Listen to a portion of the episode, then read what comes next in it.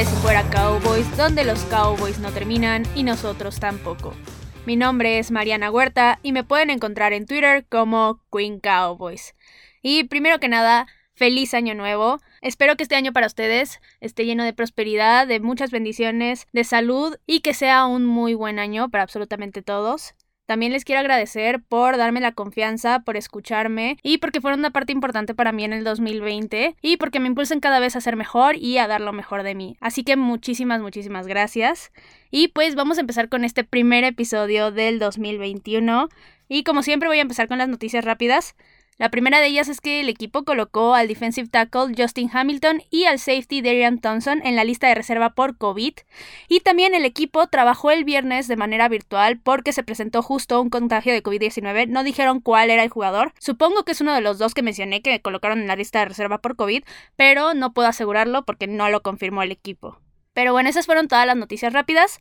Así que vamos a empezar con el tema de hoy, que es la previa del partido contra los gigantes, último partido de los vaqueros de temporada regular. Y pues de alguna forma los Cowboys lograron mantenerse en posibilidades de playoffs hasta este punto y llegamos a esta semana 17 todavía sin saber cuál va a ser el destino del equipo.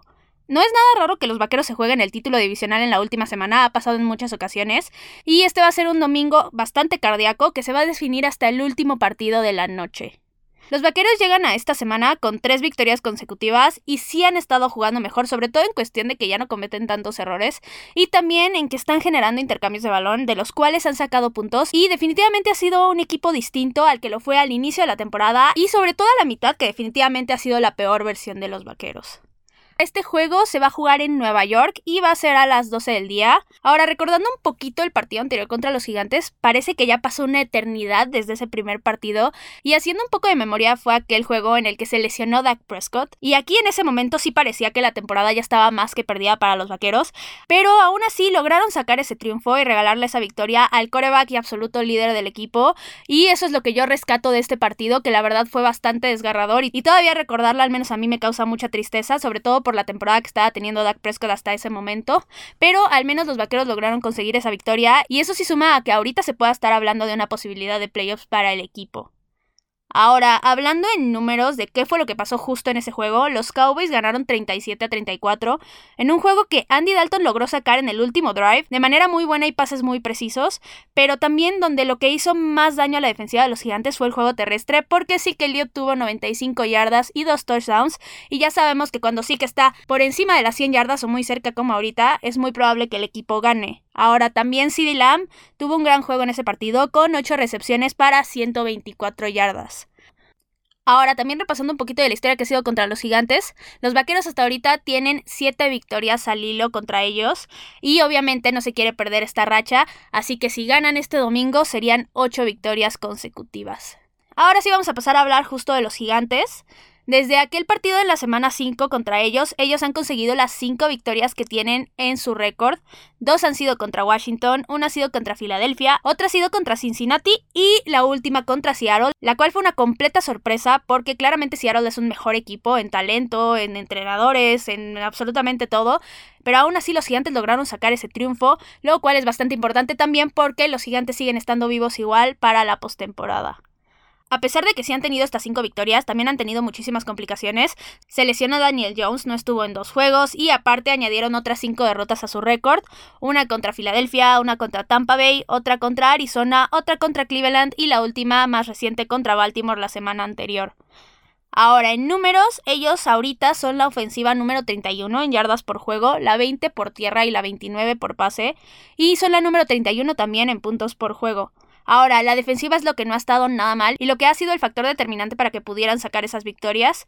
Ellos son la número 13 en yardas permitidas por juego, la 11 contra la carrera y la 16 contra el pase, y son la número 10 en puntos permitidos por juego. Ahora hablando específicamente de sus jugadores, primero tenemos al coreback Daniel Jones. Él no ha tenido la mejor de las temporadas, hasta ahorita tiene un poquito más de 2.700 yardas, 9 touchdowns, pero también 9 intercepciones. Aparte lo han capturado en 43 ocasiones y tiene 10 fumbles.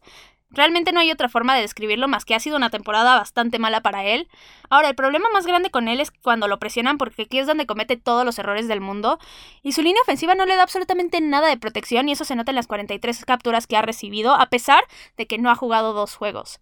Ahora, esto se deriva en su otro mayor problema, que son las entregas de balón. No por nada le dicen Daniel Fumble Jones. Y eso es algo que no ha logrado corregir en estos dos años que estaba en la NFL y que al final le ha ocasionado muchos problemas a los gigantes. Ahora, hablando de lo bueno con él, es su movilidad, claramente, y cuando corre puede ser un gran conflicto para las defensivas, sobre todo si tienes una defensiva como la de los vaqueros, que es bastante mala por tierra y que ha tenido problemas con este tipo de corebacks. Aunque ya vimos que sí supieron ajustar en el juego anterior contra Jalen Hurts, que es más hábil físicamente, entonces, si los vaqueros logran hacer lo mismo o algo mucho mejor contra Daniel Jones, sí podrían llevarse esa victoria. Y también, obviamente, que no se caiga Daniel Jones con la hormiga tacleadora que al final le termina costando puntos. Pero bueno, pasando a otro jugador, ahora voy a hablar del running back Wayne Gallman. Él tampoco ha estado mal, no es precisamente una superestrella, pero sí ha logrado darles yardas al equipo y puntos. Él ahorita lleva un poquito más de 600 yardas y 6 touchdowns en los 14 juegos que ha estado. Ahora, el punto aquí es que cualquier corredor es un peligro para los vaqueros, considerando la defensiva, que es la peor contra la carrera. Entonces hay que tenerla bastante en la mira. Y aquí los linieros ofensivos son los que tienen que ser los más importantes, porque ahí es donde ha estado el mayor error y la mayor falla de esta defensiva contra la carrera. Entonces deben intentar dar su mejor partido de la temporada para limitar a los gigantes lo más que puedan por tierra. Ahora, algo que sí me preocupa aquí es que los vaqueros colocaron a Hamilton en la lista de reserva por COVID, y no es como que haya muchos buenos linieros defensivos en el equipo, pero yo confío en que Neville Que ha hecho un excelente trabajo, puede cubrir perfectamente esta posición, aparte ayudado de Tyron Crawford, que ya está más que consolidado ahí. Ahora voy a hablar del wide receiver Darius Slayton. Él es el líder receptor de los gigantes con 729 yardas y 3 touchdowns. Tampoco es como que ha brillado mucho y realmente el juego aéreo del equipo de Nueva York no ha funcionado absolutamente nada bien en la temporada. Y algo que ayuda es que por otro lado la defensiva de los vaqueros ha mejorado bastante en cuestión del perímetro. Esto desde que le dieron la titularidad al safety Donovan Wilson. Lo ha hecho muy muy bien y ha generado pérdidas de balón. Y también porque Jordan Lewis ha mejorado bastante y ha estado haciendo muy buenas tacleadas. Entonces si la defensiva secundaria juega en el mejor nivel que pueda, yo creo que sí lo pueden neutralizar bastante y los vaqueros sí podrían controlar el juego al menos en este aspecto. Ahora pasando a hablar de la parte buena de los gigantes, que es la defensiva, voy a hablar primero del linebacker Blake Martínez. A mi gusto él ha sido el mejor jugador de los gigantes en esta temporada y los números sí lo demuestran porque es el líder tacleador del equipo con 80 tacleadas y aparte tiene dos capturas. Entonces si hay alguien de esa defensiva que puede frustrar el ataque tanto aéreo como terrestre de los vaqueros, es completamente él y es alguien que sí podría causar una diferencia. Y ahora otro defensivo que también ha tenido un muy buen desempeño en este año ha sido el liniero Leonard Williams. Él es el líder en capturas de los gigantes con 8.5 y aquí el punto es que la línea ofensiva de los vaqueros ha mejorado desde que ya no la han cambiado, es decir, desde hace 5 o 6 partidos, pero de todas formas sigue conformada por al menos 3 suplentes y también un Connor Williams que suele cometer errores, ya lo vimos toda la temporada, entonces aquí sí podría preocuparme que no lo pudieran detener, pero si tienen un desempeño decente como las 3 semanas anteriores, sí podrían reducirlo tal vez a una captura o a cero capturas. Ahora hablando de los pros y contras que tienen los gigantes en este juego, primero hablando de lo bueno, su mayor ventaja en este partido es su defensiva definitivamente. Mientras más limiten a la ofensiva de los vaqueros, mayores van a ser sus posibilidades para llevarse este juego y aquí es donde yo creo que se va a definir el encuentro, en qué defensiva tenga el mejor desempeño. Ahora hablando de los contras que tienen los gigantes, primero es que su ofensiva no funciona bien. Aquí por tierra sí podrían causar un daño y avanzar, pero lo peor es por aire definitivamente. No han tenido un muy buen año. Daniel Jones no está dando el desempeño que debe para sacar a su equipo adelante y si no mejora en este partido, dudo mucho que puedan anotar muchos puntos. Y ahora sí, vamos a pasar a hablar de los Cowboys. Aquí, al contrario de los gigantes que han sumado tres derrotas al hilo, los vaqueros han ganado sus últimos tres partidos, y aunque realmente no han sido contra rivales fuertes, su desempeño sí ha mejorado y han logrado sacar estos tres triunfos cometiendo pocos errores y generando intercambios de balón de los cuales han sacado puntos, y eso es lo que ha hecho completamente la diferencia en esos tres partidos. Ahora, la semana pasada la victoria fue muy importante para mantenerse en la pelea por la división y esta semana necesitan imponerse de igual forma a los gigantes si planean seguir vivos para esa postemporada.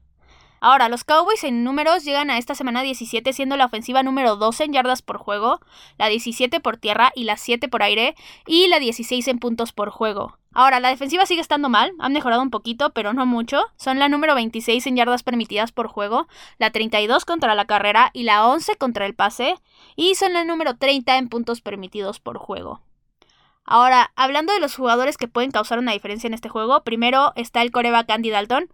Él viene de un partido muy muy bueno contra Filadelfia, pero algo bastante cierto es que sí tuvo una intercepción en este partido que pudo haber costado ese triunfo. Entonces, como ha sido las últimas seis semanas, yo lo que considero lo más importante es que no cometa errores, que trate de ser lo más preciso posible y que no arriesga el balón de más, porque esto podría significar un intercambio de balón que podría terminar costando el partido y, en este caso, los playoffs para los vaqueros. Ahora, mientras él se mantenga sin errores, las otras armas ofensivas que tiene son más que suficientes para sacar este partido. Lo hemos visto en los últimos tres juegos. Entonces, con una buena actuación de Andy Dalton, sí es bastante probable que la ofensiva funcione muy muy bien.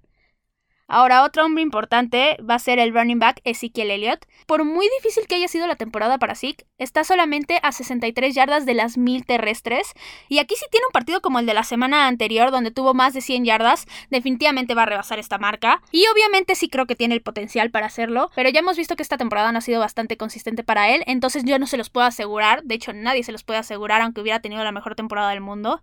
Ahora, algo también bueno con Zeke es que la segunda mitad de la temporada ya no ha cometido las entregas de balón que cometió en la primera, y esto ha generado mucho más confianza en él y se le nota cuando está en el campo de juego. Entonces, si tiene un partido decente, yo sí veo que va a rebasar esas mil yardas, y aparte, si está ayudado por Tony Pollard, el juego terrestre de los vaqueros podría funcionar muy bien y ser un arma muy poderosa contra estos gigantes. Ahora, pasando al lado de los wide receivers, Obviamente a Mari Cooper es las manos seguras del equipo, pero alguien que sí podría ser crucial aquí también sería CeeDee Lamb, porque él ha tenido una muy buena temporada de novato y no está tan lejos de las mil yardas igual, pero él para rebasar este número tiene que conseguir 108 yardas, que no son imposibles ni mucho menos, pero la ofensiva de los vaqueros diversifica mucho con los wide receivers, con los tight ends, incluso con los corredores, entonces ahí es donde entra mi duda si realmente puede llegar a este número o no. Y también quiero destacar a Michael Gallup, pero él no porque esté cerca de las mil yardas, él sí está bastante lejos, sino porque las últimas dos semanas han sido muy buenas para él y ha sido un arma excelente con Andy Dalton, tanto en pases largos como en la zona de anotación. Aquí hay una muy buena conexión entre Dalton y Gallup y yo creo que sí puede aprovechar esto muy bien contra los gigantes y sacarle el máximo provecho.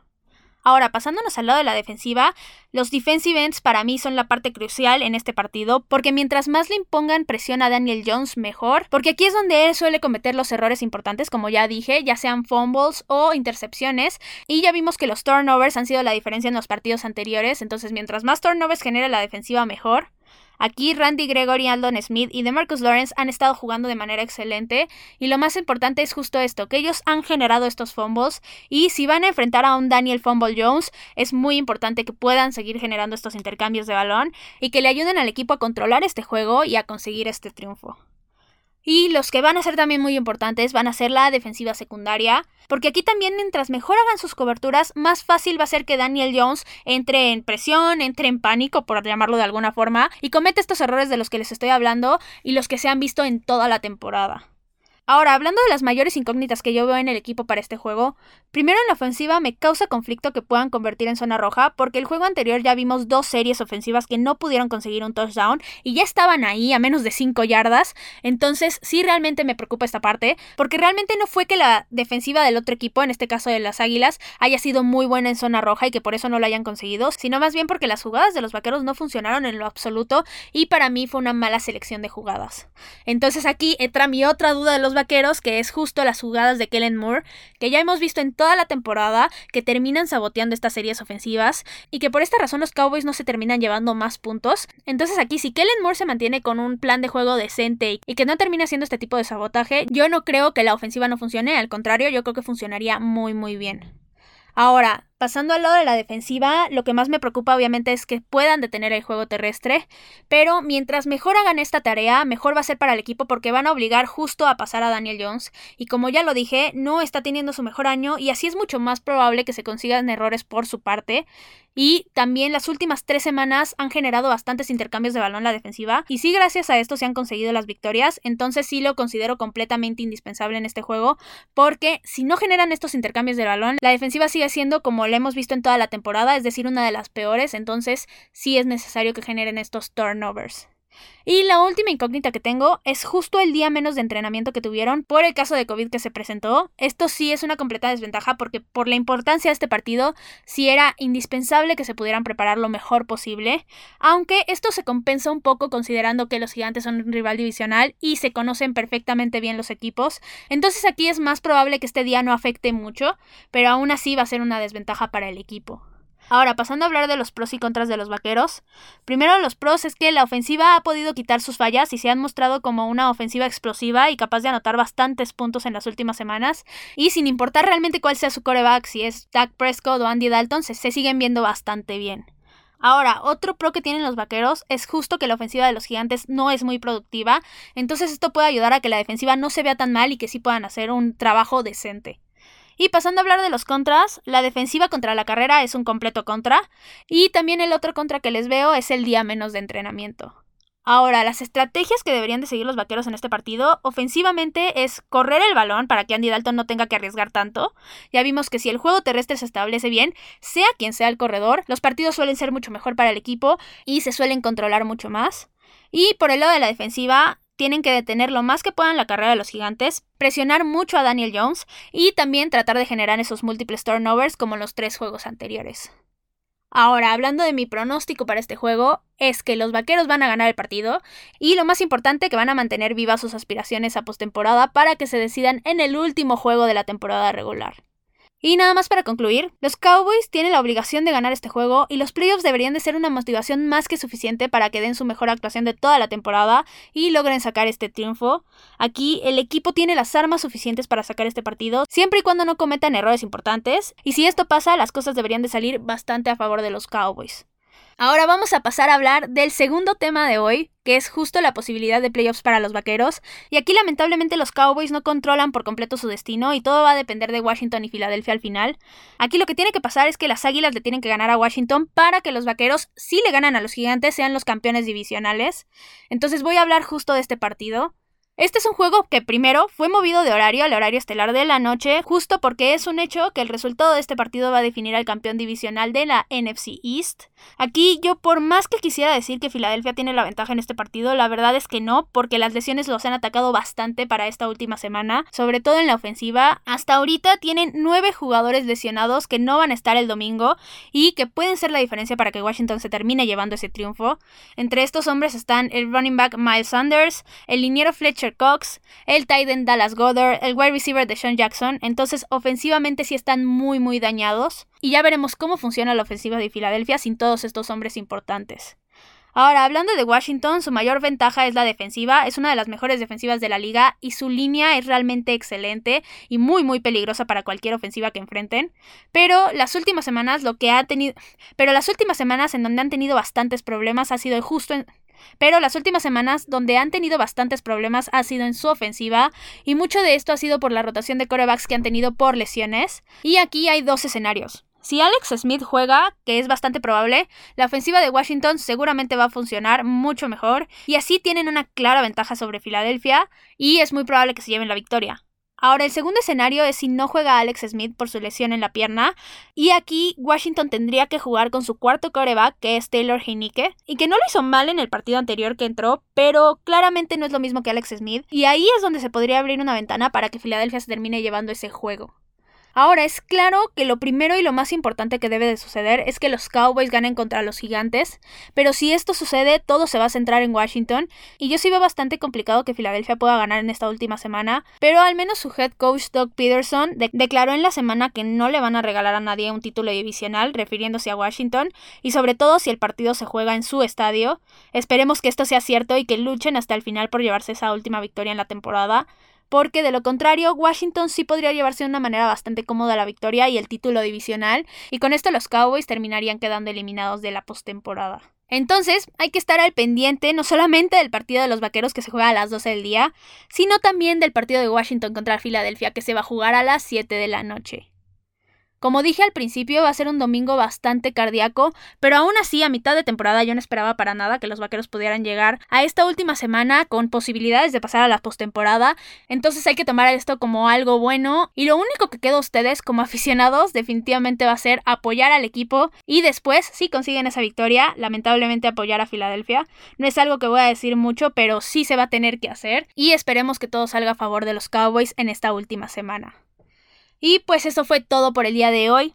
Recuerden que me pueden encontrar en Twitter, en arroba Queen Cowboys y en arroba tres y fuera Cowboys. Cualquier cosa que necesiten, una duda, un comentario, lo que sea, me lo pueden dejar ahí en Twitter. También recuerden que si les gustan los episodios, recomiéndenlos con quien ustedes gusten. Y esperen mucho más contenido porque los Cowboys no terminan y nosotros tampoco. Tres y fuera Cowboys. Hola, soy Rudy Jacinto, creador de Tres y Fuera. Si te gustó el programa de hoy, suscríbete a este y otros podcasts de la familia Tres y Fuera. Tres y Fuera NFL, Tres y Fuera Fútbol, Tres y Fuera de tu equipo favorito y claro, el canal de Tres y Fuera YouTube con videos todos los días. Porque si tu equipo existe, Tres y Fuera lo cubre.